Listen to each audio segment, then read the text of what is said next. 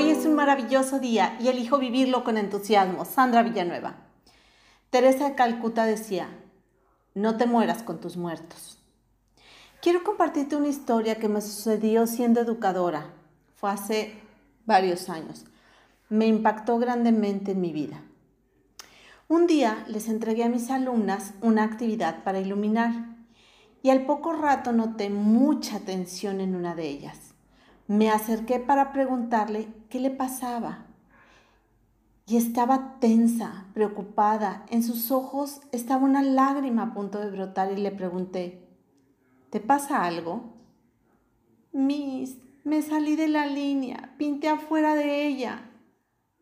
A lo cual le respondí, tu dibujo está hermoso, si te saliste de la línea fue muy poquito, mira, utilizaste colores muy bonitos, fuiste muy creativa al hacerlo. Siempre haces tus trabajos con mucho cuidado y limpieza. Todo está bien, tranquila. Miss, ya no sirve, me salí de la raya. Dame otro dibujo, por favor. Y se soltó a llorar. ¿Qué hemos aprendido sobre el error, sobre la pérdida, sobre el duelo? Padres y educadores, ¿damos herramientas para poder enfrentar cambios en la vida? Vivimos en un momento en los que se están dando muchos duelos de salud, de economía, de relaciones, de familia, etc. ¿Por qué los adultos enseñamos a los niños a no salirse de la línea cuando dibujan? Si la vida constantemente te saca de esa línea, te saca de la zona de confort.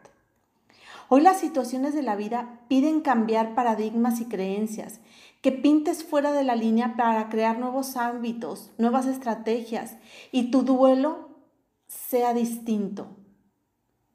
¿Por qué vale la pena salirse de la línea o de la zona de confort? ¿Por qué vale la pena vivir tu duelo desde otra perspectiva? Te voy a dar algunos aspectos. Primero, dentro de la línea dentro de la zona de confort te estancas, no creces, te quedas sin evolucionar, sin avanzar. Segundo, salirte de tus ideas preconcebidas tiene un alto impacto para tu sistema nervioso central. Hay cambios muy productivos a nivel biológico. Tres, cuando la vida te saca de tu zona de confort, se hace una valoración, implica nueva toma de decisiones, Crecimiento. 4. Se desarrolla el mecanismo de adaptación, eligiendo nuevas opciones, eligiendo entre vivir o sobrevivir. 5. Aprendes a hacer algo que quizá no te sentías cómodo, pero tiene propósito de abandonar tu rutina y vencer tus miedos. No obstante, una vez que decides hacerlo, comienzas a sentir que tu vida está creciendo, Duelos hay muchos en la vida y en este momento más. Es tu elección cómo los vives. Si deseas seguir en la zona de confort sin salirte de la línea o aprender a dibujar fuera de ella. Soltar no duele. Lo doloroso fue la pérdida. Ya la tienes.